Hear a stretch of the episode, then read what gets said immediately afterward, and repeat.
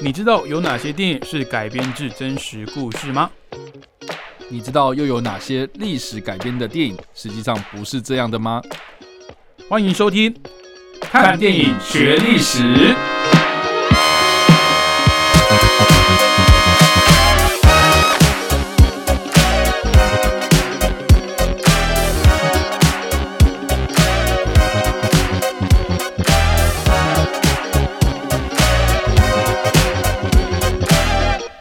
Hello，各位听众朋友，大家好，欢迎继续收听汉声广播电台。您现在收听的节目是每个礼拜五早上七点半的《看电影学历史》，我是主持人伟杰，我是主持人叉叉 Y。好，那今天要介绍的历史事件呢，是在一九六九年十二月四号所发生的黑豹之死哦。那这个黑豹呢，不是最近上映的那个电影的那个黑豹了。当然我知道，哎，叉叉 Y，你看黑豹了吗？看了，看了，看了。我觉得他就是。你说阿凡达万岁吗？我我个人的观点，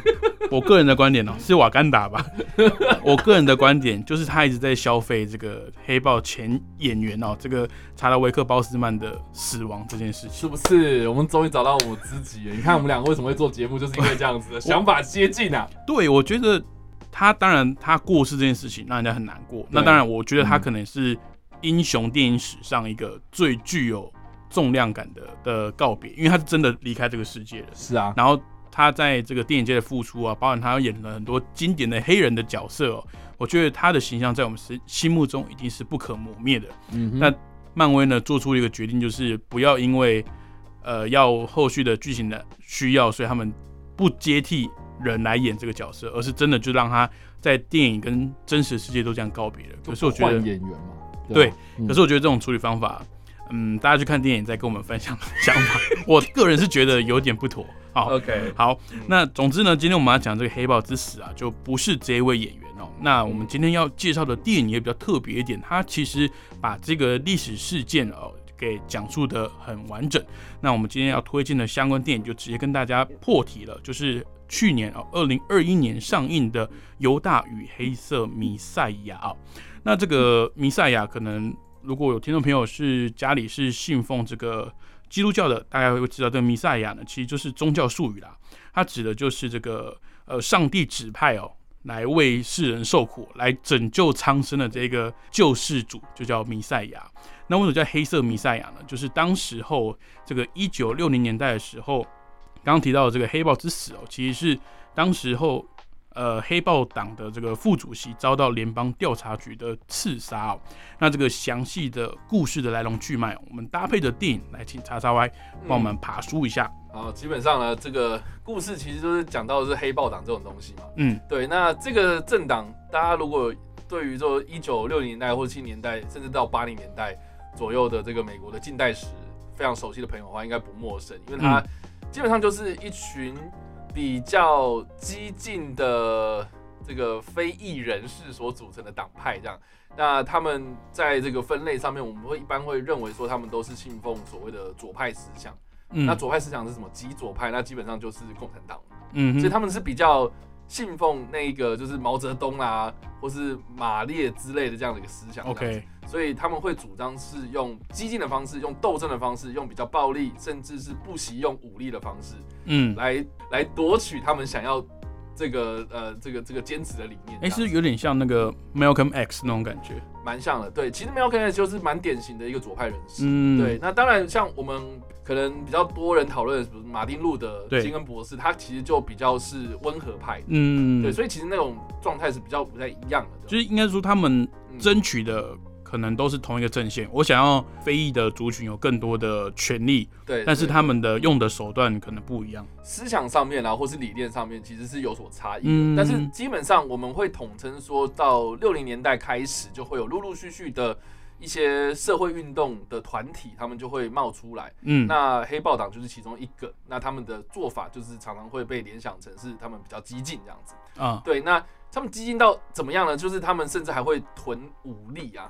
囤军火啊，或用枪就对，用枪自重这样子，所以就等于是说，呃，他们就成为是那种某种治安上的一个隐忧这样子哦。那这个也是当时就是 FBI，也就是这个 我们鼎鼎大名的这个胡胡佛，OK，爱哎这是什么强艾德格吗？呃，对，强艾德格胡胡佛的这个局长，他所针对黑豹党想要去。就是呃，你要说剿灭也好，你要说清算他们也好，或是针对他们来去做调查也好，嗯，想要去针对他们的一些漏洞做一些法理上的解释，嗯，通常都会说什么哦，我们怀疑他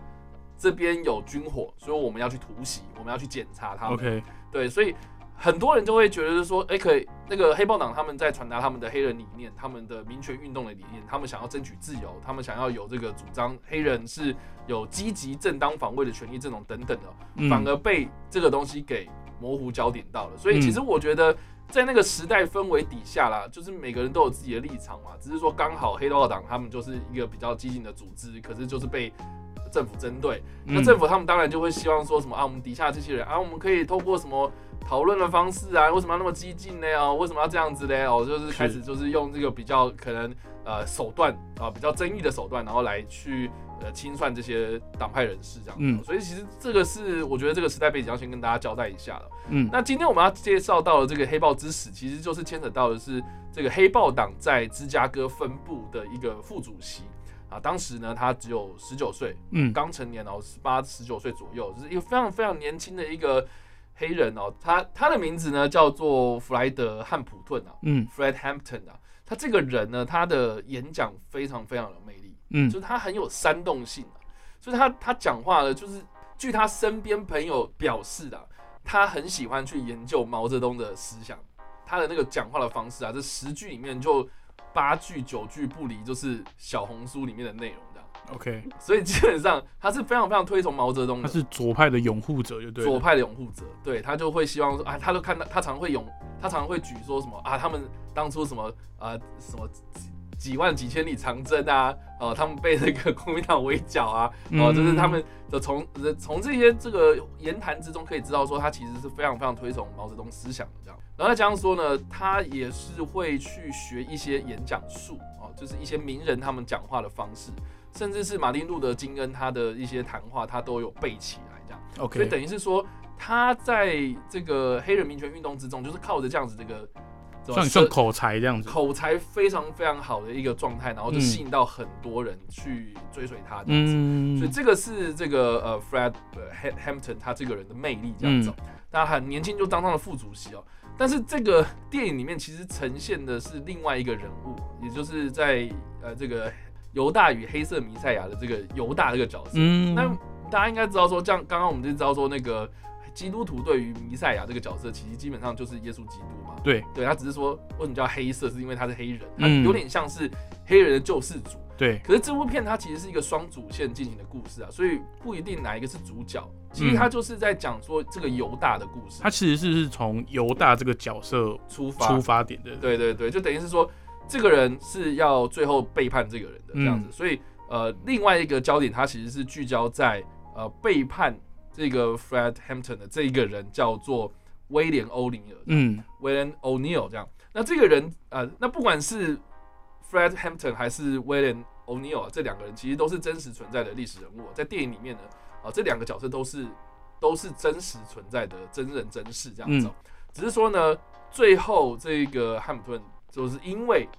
可能啊，或是推测啦，后来嗯他自己也自曝啊，就是说他自己背叛了这个人，所以呃，在一九六九年的十二月四号的凌晨的时候呢，警方就是去突袭了这个呃 Fred Hampton 的住宅，嗯，啊、也也算是某种程度上的这个黑豹党的据点。据点啊，然后去突袭的，这样凌晨的时候突袭，就当场造成了两名黑豹党成员的死亡，跟七名的幸存者受伤，这样子。嗯对，那其中一个死者当然就是这一个呃 Fred Hampton 啊，那另外一个呢，另外一个死者就是警方在攻坚的首当其冲啊，他就在门后，就是被这个子弹波及到，然后他就当场死亡，这样就是这个第二个两，就是这两个黑豹党成员死亡。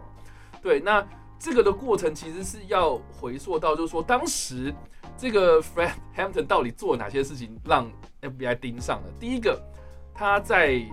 芝加哥开始招兵买马，除了是为他的黑豹党的这个成员招募之外哦，他其实做了一件事情，就是说他跟其他的你要说帮派组织也好，或是民权运动组织也好，就是开始去串联。在芝加哥这个大都会地区这个地方呢，开始跟很多不同的势力挂钩这样子。嗯那当然呢，就是因为他靠着他的这个演讲术嘛，就吸引到很多人跟他合作，嗯，所以他就组织了一个所谓的彩虹联盟啊，啊，就是说各个不同的哦，不是只有现在我们所认知的这个什么 LGBTQ 叫彩虹哦，嗯呃，对，它的彩虹的意思是说有各个不同的人种都可以加入到我们这个大联盟里面。那嗯哼，它推行的是什么事情？就是说我们要推免费医疗，我们要推免费的教育，嗯哼，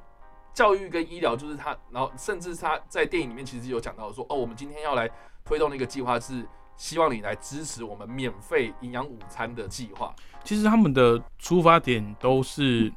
有点像是社会正义的那种感觉，对对对就是我希望大家都可以受到公平的对待。没错没错，就是我需要去推动一些社会福利政策，嗯，但是在美国这个比较你知道资本主义的社会当中啊，嗯你就是使用者付费嘛，哪哪有什么免费看牙医，哪有什么免费是营养午餐？是在我们的这个台湾的社会之中，我们会觉得说，对你政府应该要去帮我们做一些事情，给我们一些福利嘛啊。可是，在美国其实是蛮现实的，就是说你没钱，你可能就连书都不能读。虽然有义务教育，可是你念的学校就很烂，啊，里面的那个设备啊，就是就是跟私立学校差很多嘛。那你获得的资源啊，你获得的不管是师资也好或者什么的，你你就是少了人家一截。所以，嗯所以他要去推行的这件事情，就是说他要打破这个。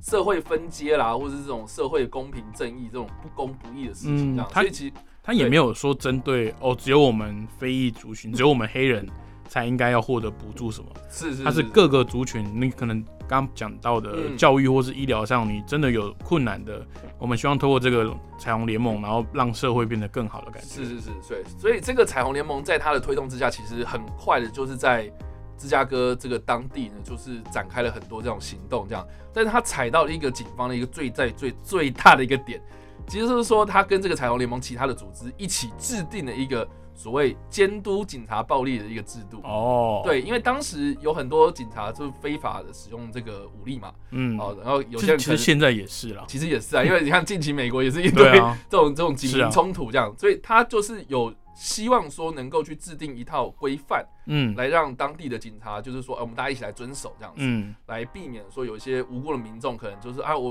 我突然临时被拦查，然后就砰砰砰开了好几枪，然后我就死了这样。就是当时是美国六零年代哦、嗯当时就是呃黑人的，当然我们都知道，呃黑黑人或是我们现在讲的非裔的这些族群啊，在美国一直都有这个种族歧视的状况。那其实，在当年是更为严重的。现在可能哦，你说人手有一只手机啊，还是什么东西，可能警察还不敢这么嚣张。可是以前就是会用那种莫须有的罪名，你可能黑人走在路上，然后看了警察一眼，然后你就被抓走了。是是是，嗯对，所以其实那个社会气氛是非常紧张的状态，所以他去推动这些事情，其实某方面程度，如果你去细究他的话，你会发现说，哎、他其实做的东西还蛮蛮正确的，蛮不错的，而且如果真的是我能够受贿的话，那我当然支持他。是是是，对，所以他当然就是呃，这个组织一壮大，那当然就是成为这个 FBI 或者警方的一个眼中钉嘛。嗯，所以正如同这个电影里面所描述的，就是说这个威廉欧尼尔他是因为涉嫌假冒 FBI 的探员的身份嗯。去偷车子，，OK，所以他被逮捕了。这样，那被逮捕之后，就很快就被 FBI 的这个这个干员所吸收啊，就说，哎、那我这个每年给你丰厚的这个津贴啊，然后甚至是啊，我把你的这个重罪这个指控给撤销，啊，OK，然后呢，你就要帮我去黑豹党里面当卧底啊，然后去接近这个 Fred Hampton 这个人这样子，所以他在一九六八年的十一月的时候就加入到这个黑豹党里面了，而且还一路当到就是 Fred Hampton 的这个贴身保镖。等于他成为呃 FBI 在黑豹党里面的线人。没错，那除了除了提供线索之外，他还做了一件事情，就是也是警方后来为什么会攻坚的很大的原因，是因为他去在组织内部主张这个黑豹党应该要获得更多的军火，就说你们赶快去买武器，赶快囤，囤了呢，哦。囤到某种情况之下呢，我们 FBI 就有这个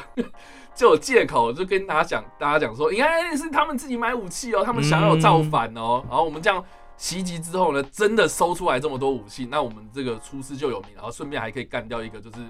政府的这个反对派势力这样子。嗯对对对，所以他有点像是要去试图去抹黑这个组织，然后从这个组织之中啊去挑拨离间嘛。嗯哼，所以就有点像是这个离间计啊。对，那确实在电影里面所呈现的这一个 FBI 干员，他也是一个真实人物，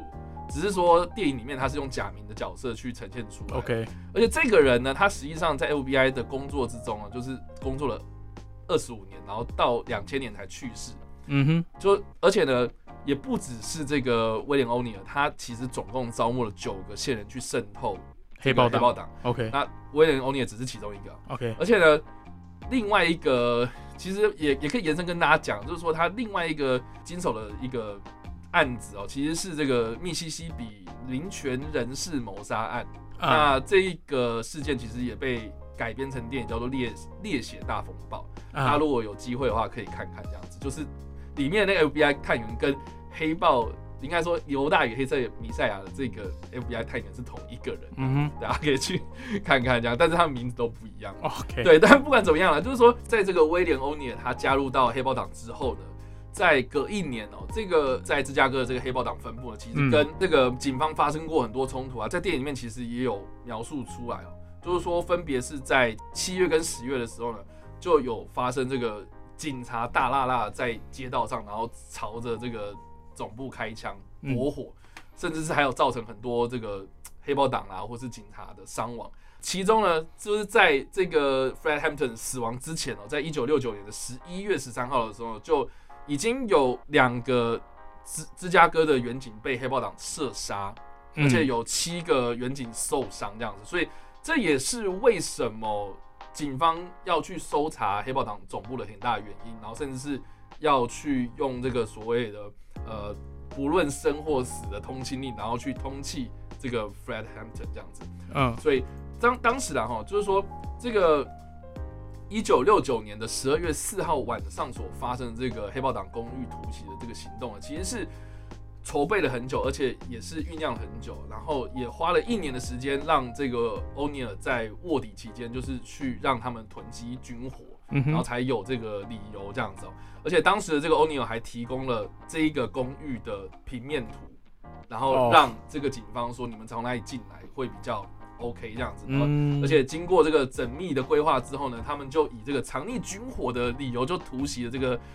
Fred Hampton 的公寓哦。所以呃，这个基本上就是啊、电影里面最后面所发生的这个过程这样子。嗯那只是说了哈，这个事实跟电影里面唯一一个出入呢，就是说这个欧尼尔他从来没有问过 FBI 你们是不是有要把这个 Fred Hampton 干掉，他基本上就是只是提供资料就这样子没了。哦，所以他也不知道联邦调查局的终极目标是什么。对对但其实 FBI 就是想透过这种呃呃这个理由，嗯然后去突袭他们的据点，然后用这种方式把这个领头的人给除掉嘛。对对对，因为其实刚刚沙拉威有讲，这个副主席啊，Fred Hampton 呢，他其实这个讲话的魅力哦，是可以煽动群众的。嗯，那我们知道，当群众如果去追随一个人的话，那今天这个人他又是比较崇尚这种比较极端的思想，那甚至觉得，呃，我可以为了争取自己的权益，哪怕这些权益我们刚刚听起来都是很正常的，就比如说，呃，营养午餐要要有有补助啦，或者是我医疗要有一定程度的，呃，政府要来协助，或者是呃我的教育的品质要公平等等的，这些其实听起来到以二十一世纪的价值观来讲，都是很正常，或是以我们台湾社会现在的呃社会福利来讲，或这些政策来讲，其实都看起来很合理。但是在当时呢，他们少数族群也好，或者是这些呃嗯非裔的黑人哦，他们所受到的呃不公平的待遇啊，再加上这个警察的呃一些随机的逮捕，让他们整个情绪都很不安，然后在整个社会上呢，其实氛围也很动乱了，所以他们可能想借此把这个副主席给除掉了。因为其实我光看，我还不用去找那个这个以前的记录的影像哦，我光看这个男主角就是饰演这个副主席的丹尼尔卡卢亚，他的饰演呢，其实我光看他这样，我就想追随他了，真的，我有看完电影之后你会被煽动的感觉。因为因为我觉得他的那个演讲的魅力，他真的是有把它给呈现出来。他也不只是讲的很激昂哦，他会讲到你的心坎里。就是如果我当我是那个受到社会不公平对待、受到人家冷眼对待的这个弱势族群的话，我真的就会觉得啊，你看啊，反正我们什么都不做，就什么都不会有改变。那我们倒不如追随这个追随这个黑豹党的副主席哦，搞不好他有一番作为这样子。嗯，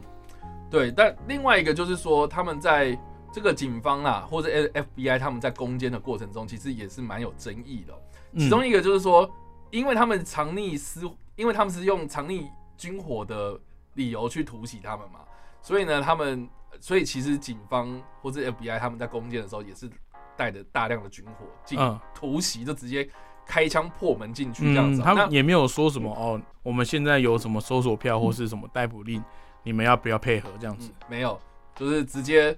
门呢啊，他们的那个就是在大门前哦，就是直接在门外就直接开这个散弹枪，然后就把守在这个门口的这个黑豹党的成员马克克拉克呢，就直接枪毙了这样。嗯，那这个马克克拉克呢，他在。这个就是就被开枪射杀之前呢，就是他呃坐在椅子上嘛，那等于是说他被这个散弹枪击中之后呢，他往后倒，那他手上呢其实也有拿了一把枪这样子，然后他在这个呃倒下的过程中就开了一枪，然后朝着就在天花板上面朝开了一枪，嗯，那这一枪呢其实也是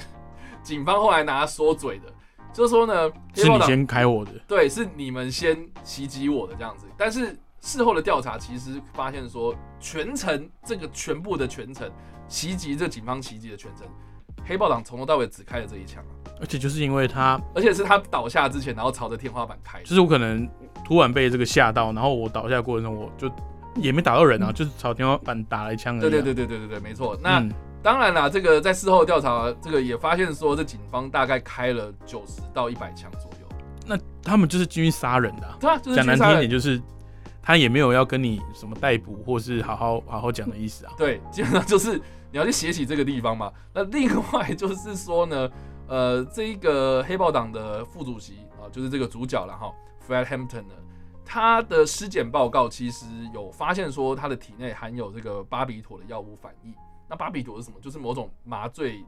镇定剂，嗯，强效镇定剂哦。啊，他在案发事件发生的那个那天晚上啊。嗯，就是这个 Hampton，他跟他的那个妈妈其实是有通电话的，然后他的妈妈就是有注意到，就是这个 Hampton 他讲话讲了一半，好像就是就是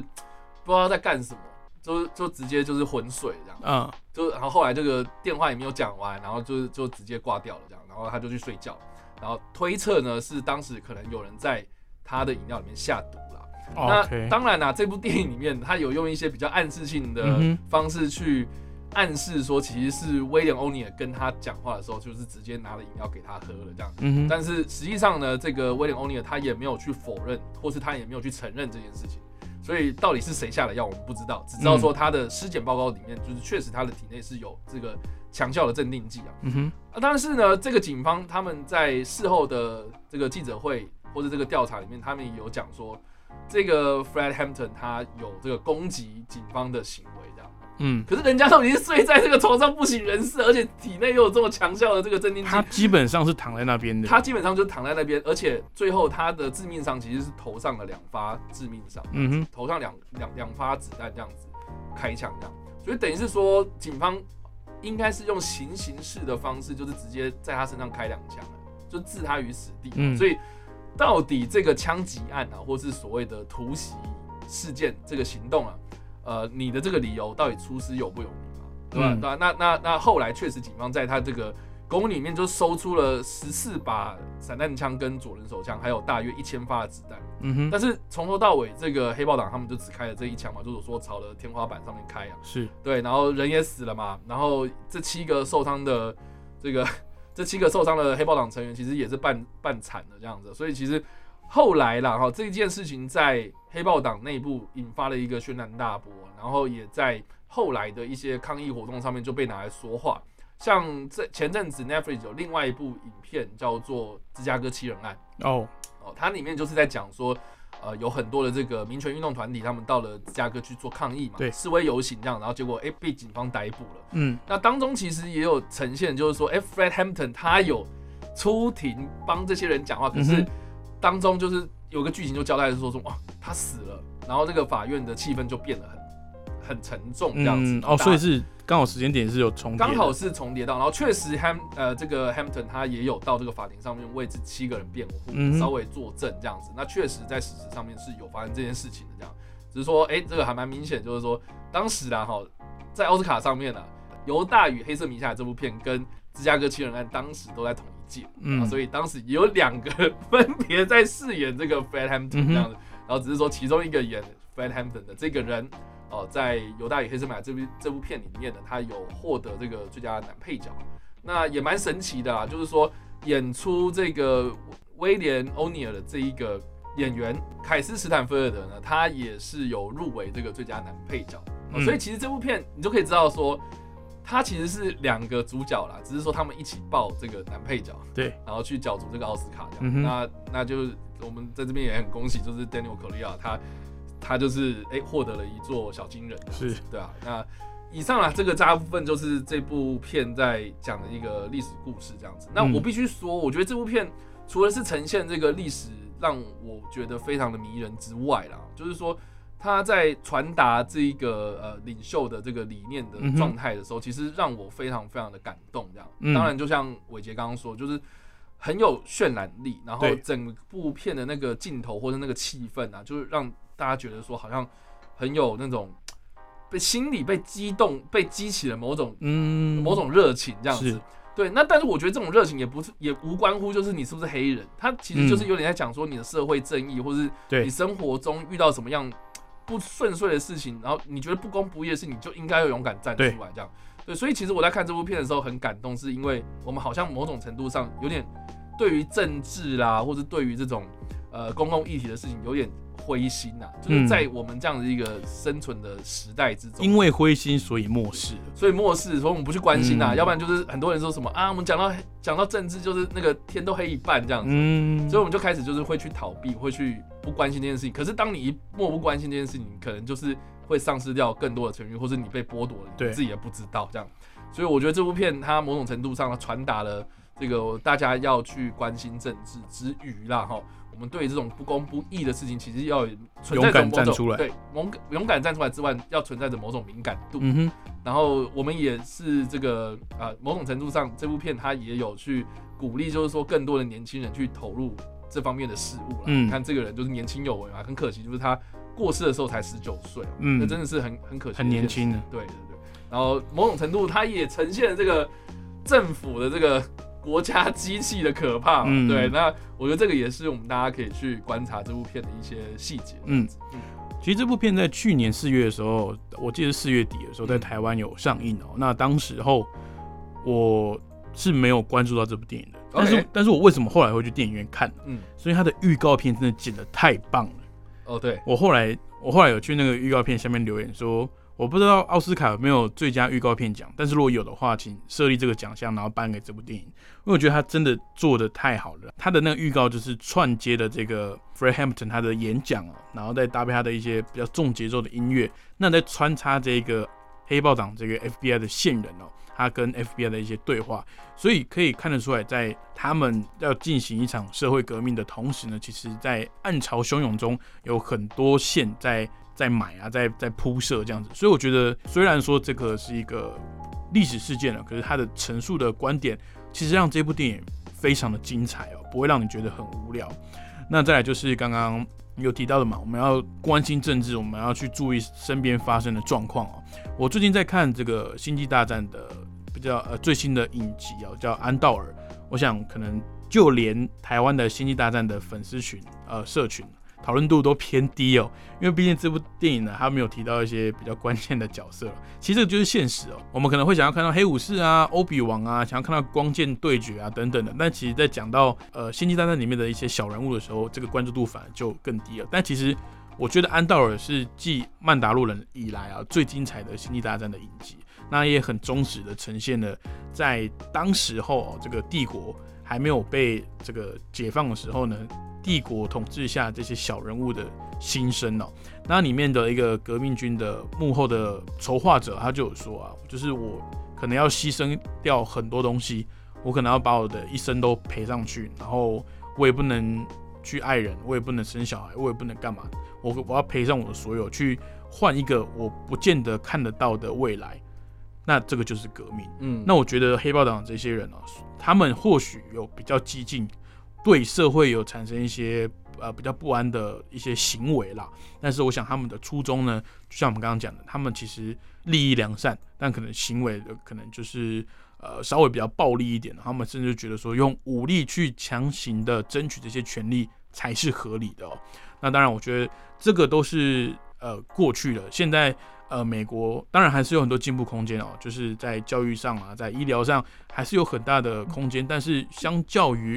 呃六零年代、七零年代这个时候呢，呃，种族歧视啊，或者是一些不公平的待遇，呃，都已经改善了一些。那相信我们可以透过这些过去的这些作品啊，让我们知道说，我们可以对自己的呃生活品质上啊，或者是一些政治的议题上面，要更有敏感度，要去更关心一些啦。嗯。好，那今天的节目就到这边。今天介绍的历史事件呢，是发生在一九六九年十二月四号，黑豹之死哦，就是当时在芝加哥黑豹党的支部的副主席啊，Fred Hampton 遭到联邦调查局刺杀的事件。那如果想知道更多的电影冷知识跟背后的趣闻，记得去订阅叉叉 Y 的 YouTube 频道，叉叉 Y 跟你看电影，还有他的脸书专业叉叉 Y 视觉动物，还有 IG 跟 Pockets 有很多的影评跟影视新闻定期的更新，也欢迎大家追踪一波喽。那最重要的就是我们的看电影学历史都有在 Pocket 上面来上架，所以如果早上不方便听广播的听众朋友，但拿起你的手机直接搜寻看电影学历史，也可以追踪我们哦。